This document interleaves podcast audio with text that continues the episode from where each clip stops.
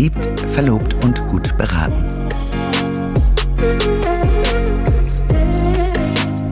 Der Brautkleid- und Hochzeitspodcast mit Maike Buschning-Kaffenberger.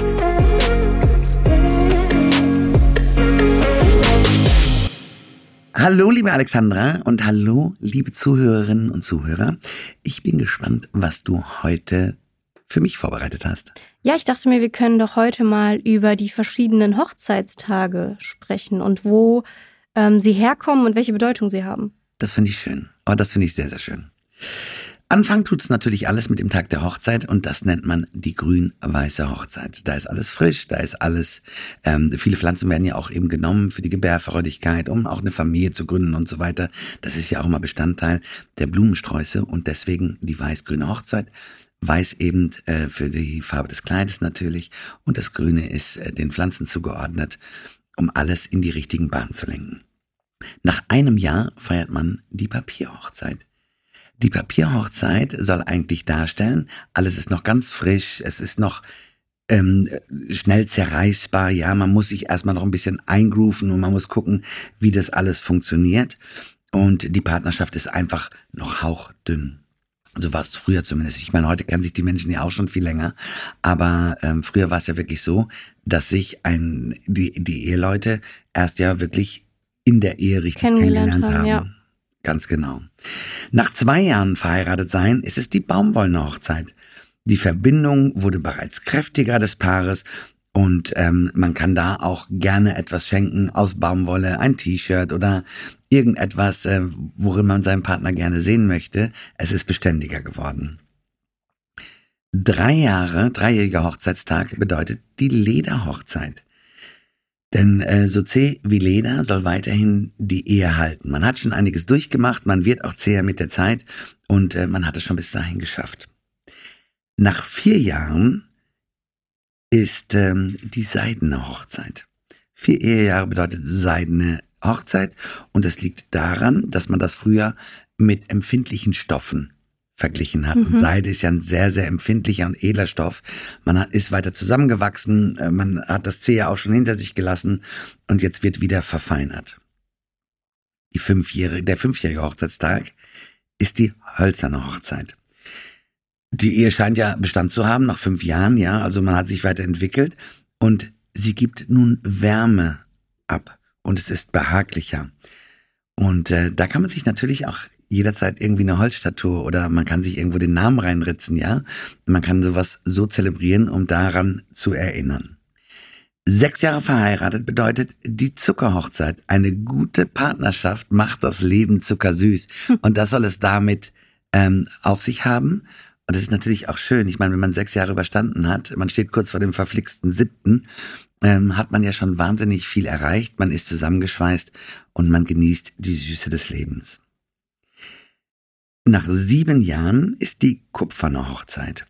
Und äh, die scheint sehr, sehr beständig zu sein. Und ähm, ja, jetzt fängt es an, Patina anzusetzen.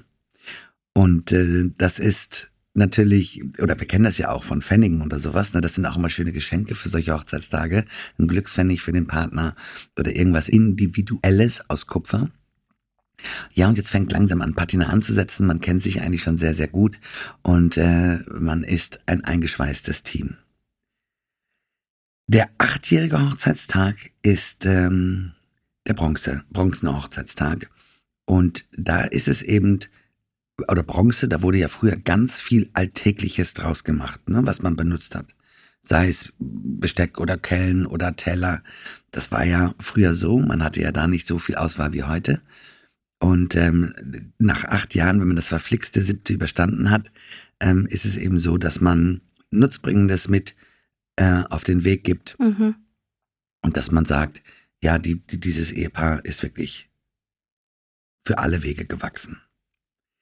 Mit neun Jahren kommt die Keramikhochzeit. Und ähm, da ist es gang und gäbe, dass der, der, oder ja, dass, dass man da tatsächlich was aus Ton schenkt. Und äh, der, der beim Ton ist es ja so, dass der mit der Zeit im Ofen gehärtet ist und auch farbig wird. Ne? Du hast immer so dieses, wie man das auch so beschreiben kann, Bei den Mandeln, ja, ist ja in den südlichen Ländern ganz aktuell, dass man da immer Mandeln, zuckersüße Mandeln schenkt. Warum? Du hast immer das Süße und das Bittere eines Alltags oder einer Ehe.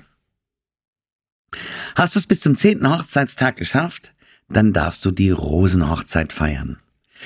Und warum die Rosenhochzeit? Nach zehn Jahren und es ist allgemein bekannt, die Rose ist die Blume der Liebe und äh, die steht für diesen runden Hochzeitstag. Und ähm, das ist natürlich ein Wahnsinnsjubiläumstag, zehn Jahre verheiratet zu sein. Das ist in der heutigen Zeit auch gar nicht mehr so so üblich. Ja, ich meine, hier kommt das kleinste Problem und dann lässt man sich scheiden. Ich sage immer, die Menschen reparieren nichts mehr, sie gucken hm. nicht mehr, warum sie sich eigentlich diesen diesen Tag oder diesen Mann rausgesucht haben, an diesem Tag geheiratet haben. Weil man hat ja gesagt, in guten wie in schlechten Zeiten, in Gesundheit wie in Krankheit. Und keiner hat gesagt, es gibt nur gute Zeiten. Und ich sag ja auch immer, ne, dass man eben es schafft, in so einer Zeit auch in schlechten Tagen zusammenzustehen. In guten, das kann jeder. Aber Richtig. die Hand des Partners auch in schlechten Zeiten zu halten, das gibt uns Stärke. Und somit können wir nämlich dann nach elf Jahren auch die stillende Hochzeit feiern, weil die Treue zueinander ist nun hart wie Stahl. Das Vertrauen, die Treue und alles, was dazugehört.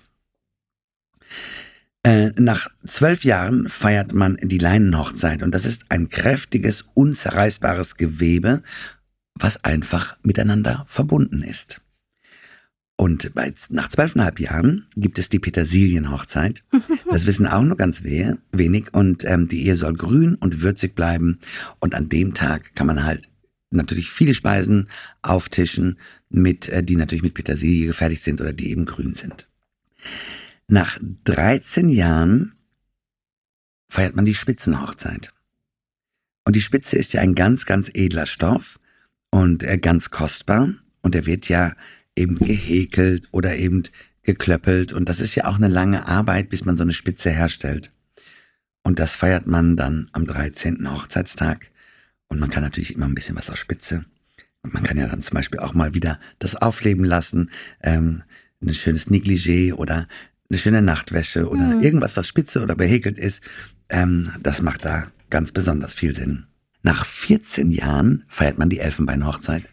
Und das bedeutet nichts anderes, außer dass nach so einer langen, langen Zeit die Ehe so hart geworden ist wie die Stoßzähne eines Elefanten. Die fünf, der 15-jährige Hochzeitstag ist die Kristallhochzeit. Durchsichtig und klar sieht man jetzt dem Partner, steht man jetzt dem Partner mal gegenüber und man kann ihn eigentlich durchleuchten. Man weiß, wie er tickt, man weiß, wie er funktioniert, man weiß, was ihm Freude macht, man weiß, was ihm wehtut. Und ähm, bis dahin sind natürlich auch schon einige Scherben zerbrochen in so einer Ehe, aber es gibt nichts, was man nicht wieder reparieren kann. Wie stehst du so zu diesen äh, Traditionen oder zu diesen Hochzeitstagen? Hast du auch mit deinem Mann Jens einige davon so ein bisschen zelebriert? Ja, ich habe auch einige zelebriert und ähm, natürlich feiert man also das siebte Jahr, das ist das Verflixte, das kann man eigentlich nirgendwo nachlesen. Und das finde ich auch immer noch so ein Mythos. Ne? Das verflixte siebte Jahr, eigentlich ist die Zahl sieben eine Glückszahl und auch in der Bibel immer wiederholt zu sehen. Und ich weiß nicht, warum es das verflixte siebte Jahr heißen soll. Und letztendlich ist es ja eigentlich, nach sechs Jahren Ehe komme ich ja in das siebte Jahr. Und das vergessen die meisten auch. Eigentlich sind sie ja schon im achten. Ne? Das ist ähm, ganz, ganz spannend zuzuschauen, aber jeder fürchtet sich irgendwie vor diesem verflixten siebten.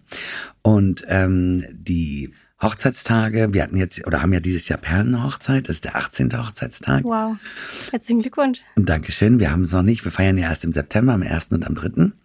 Und, ähm, und das ist halt auch wahnsinnig schön, sich einfach mal das wieder zugute zu führen und zu sagen, was bedeutet es eigentlich? Und mal Resümee zu ziehen. Und das tun wir eigentlich auch.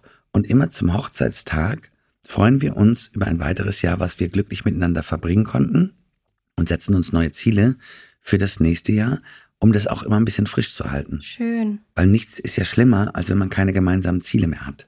Richtig. Dann lebt man aneinander vorbei. Ja, doch, und wir zelebrieren das schon sehr, sehr schön, wobei wir immer unsere kirchliche Hochzeit tatsächlich feiern. Ähm, wir sagen immer, der 1. September, das war das äh, Bürokratische, was wir machen mussten. Und die große Feier, unser richtiger Hochzeitstag, ist am 3. September.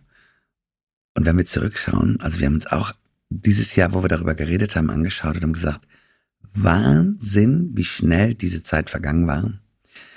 Und das spricht ja eigentlich auch für eine gute Ehe. Ne? Wenn Zeit schnell vergeht, hat man eine gute Zeit.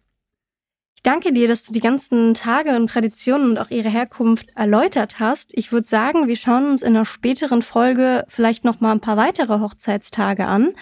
Und ähm, wenn ihr Fragen dazu habt, gern in die Kommentare hier auf Spotify schreiben und dann hören wir uns nächste Woche. Ich danke dir, lieber Alex, und das war echt ein tolles Thema heute. Großartig.